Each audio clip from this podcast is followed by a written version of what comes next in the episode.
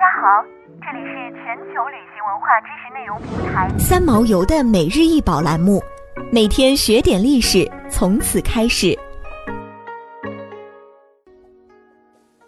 清上君雕寿山石弥勒像，通高六点六厘米，底宽九点五八厘米。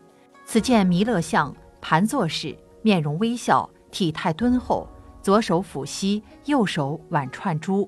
头部雕刻有细细头发，服饰上面刻龙凤及勾连纹，雕刻精细。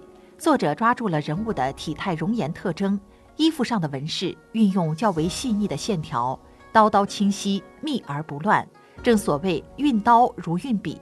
整件作品线条简洁洗练，雕刻浑圆而不失灵动，自然流畅，材质精良，温润如玉。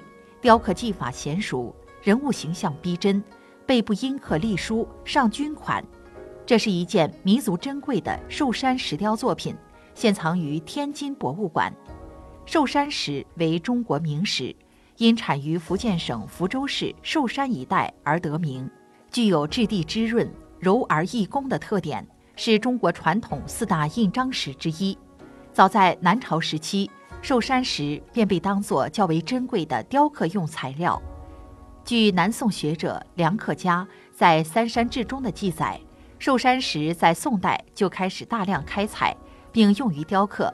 当时的寿山石雕艺术已经达到可以供玩赏的水平，达官贵人、文人雅士有所收藏，而雕刻精美出色的作品则会被作为贡品发运汴梁，成为宫廷的玩物。明清时期，寿山石雕刻艺术发展鼎盛。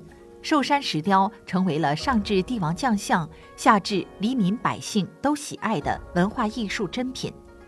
明清帝王都对寿山石钟爱有加，寿山石因此成为宫廷御用品。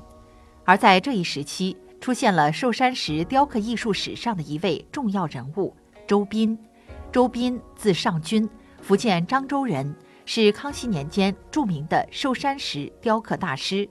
据传，他曾被招为御工，因其能根据寿山石柔而易工之本色，因材施艺，技法高妙，而被誉为当朝第一名手。其作品专门供奉内廷。周尚君十分擅长人物雕刻，尤精于印钮制作，为清初制钮第一高手。现故宫博物院还藏有周尚君雕刻的田黄石弥勒像及印钮。周尚君堪称寿山石雕刻界中的一代宗师，他所创作出来的作品多数被视为绝世精品。可惜的是，如今能找到的周尚君的传世之作并不多。天津博物馆收藏的这件寿山石弥勒像，堪称周尚君的经典之作，为稀世的珍宝。想要鉴赏国宝高清大图，欢迎下载三毛游 App，更多宝贝等着您。